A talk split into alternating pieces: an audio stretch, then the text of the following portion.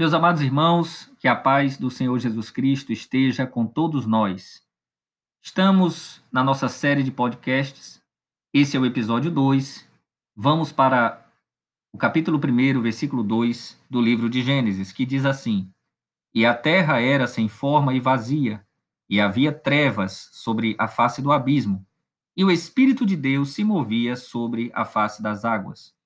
É um pequeno versículo, porém nós podemos tecer várias considerações acerca desta passagem, como sempre acontece com a palavra de Deus, da qual extraímos lições para o nosso conhecimento e para a nossa edificação espiritual. A primeira coisa que gostaria de destacar neste texto é a expressão sem forma e vazia.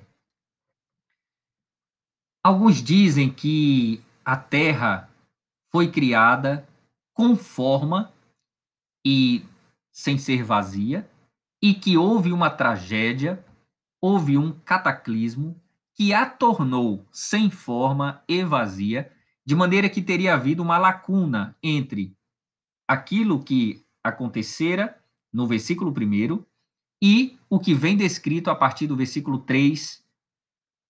E o versículo 2, então, seria o retrato desse período de intervalo entre uma coisa e outra. E alguns dizem que essa tragédia de proporções cósmicas teria sido a queda de Lúcifer. Porém, parece-nos que essa teoria, que é a teoria da lacuna, é muito especulativa.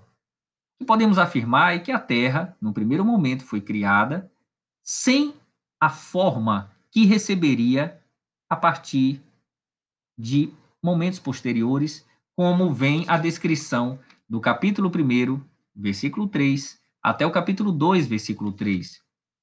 Essa ordem, essa organização passa a ser descrita daqui a pouco no versículo 3. Também ela era sem forma, mas ela não foi criada para estar sem forma.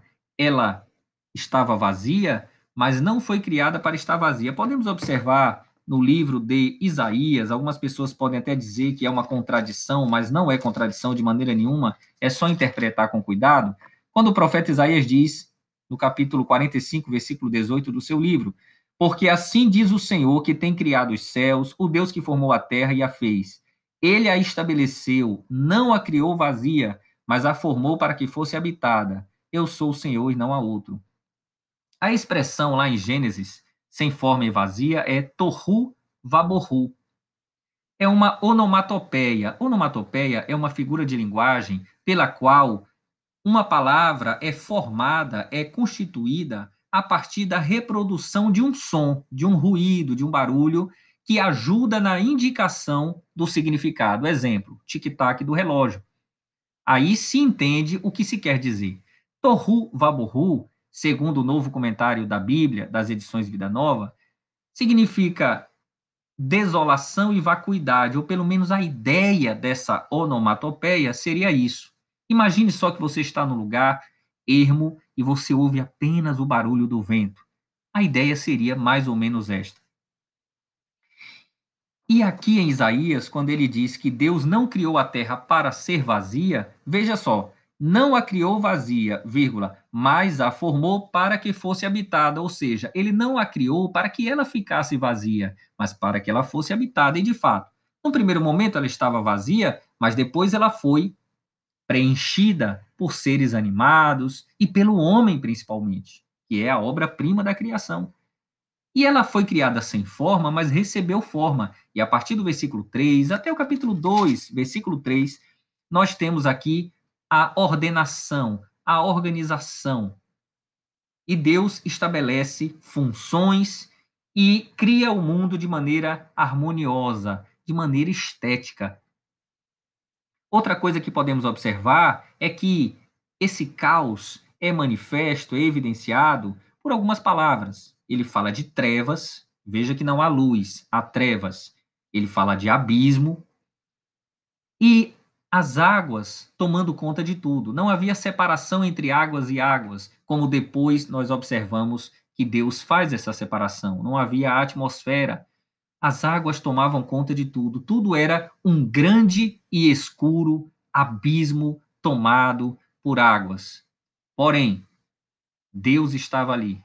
O Espírito de Deus se movia sobre a face das águas. A Trindade vai se revelando ao longo das Escrituras, o Pai, o Filho e o Espírito Santo. Pela revelação progressiva, como nós observamos no episódio 1, nós vamos percebendo pouco a pouco, paulatinamente, que Deus é um ser eterno que subsiste em três pessoas: o Pai, o Filho e o Espírito Santo. Nós não podemos ser ateus se cremos que existe um Deus, criador de todas as coisas. Não podemos também ser panteístas, pensando que Deus é a natureza e a natureza é Deus. Deus é o criador transcendente, que está acima de tudo, mas também imanente, porque interfere, intervém. Primeiro com a criação, depois com a providência e ainda com a produção de milagres conforme o seu querer. Deus intervém na história universal e intervém na história humana, na história particular e pode intervir na sua vida, como ele intervém na minha vida e na vida de todos os que aceitam a Cristo como seu único e suficiente Salvador. As especulações são feitas, devemos evitá-las, mas devemos estudar a palavra de Deus para entender a natureza, os atributos, o caráter e os desígnios do nosso Senhor na medida daquilo que foi revelado. Algumas pessoas se preocupam mais com aquilo que não foi revelado do que com aquilo que consta da revelação escrita. Será que a pessoa, quando chega perto da Bíblia, mais preocupada com aquilo que não foi revelado do que com aquilo que está revelado, será que ela realmente quer conhecer a Deus? Ela se preocupa com as coisas que os pensadores e certos especuladores dizem, mas ela não se atém ao que está escrito, ao que está revelado. Aqui, o texto diz que o Espírito de Deus se movia sobre a face das águas, ou seja, como eu disse no episódio 1, Deus é o protagonista da criação. E Deus é um ser pessoal e é um ser inteligente que criou todas as coisas com um propósito. Ele tem um objetivo. Ele vai, a partir do versículo 3, dando nome às coisas, produzindo, criando, formando, constituindo, estabelecendo critérios, demonstrando que é um ser que tem desígnios, que tem propósitos, que trabalha com ordem. E ele quer estabelecer uma relação com a humanidade. Ele cria Adão e Eva para esse relacionamento interpessoal. E é assim que Deus quer fazer com você que está nos ouvindo. Né? Se Deus já está na sua vida, amém. Mas se você está distante, você sabe que está distante. Né? Se você está distante, você percebe isso. Procure ao nosso Senhor. O Deus que criou todas as coisas não é como o Deus dos deístas, deístas com D.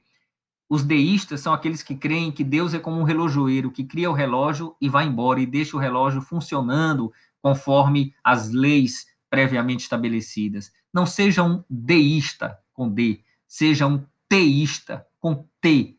Teísta, ou seja, aquele que crer que existe um Deus pessoal, inteligente, que tem desígnios e que quer se relacionar com a humanidade. Isso é mais do que simplesmente uma religião no sentido de rituais e de cerimônias. É relacionamento com Deus. E a própria Bíblia diz como é que esse relacionamento se dá. E é na pessoa de Jesus Cristo. Por isso o livro de Gênesis foi escrito. Não é para especulações científicas, embora o estudo e a ciência sejam de fundamental importância para o bem-estar do homem na Terra. Mas o fundamental e o objetivo crucial da palavra de Deus é que o homem encontre o seu Criador. Porque o homem errou, foi expulso do paraíso, perdeu contato com o seu Criador. Deus quer ter contato conosco, quer ter um relacionamento conosco. O Espírito de Deus que se movia sobre a face das águas é o Deus que intervém na história humana, que intervém na natureza e quer ter um relacionamento com você. Que Deus te abençoe, que possamos continuar refletindo sobre a palavra do Senhor. Que a paz do Senhor Jesus Cristo esteja com todos nós. Até a próxima!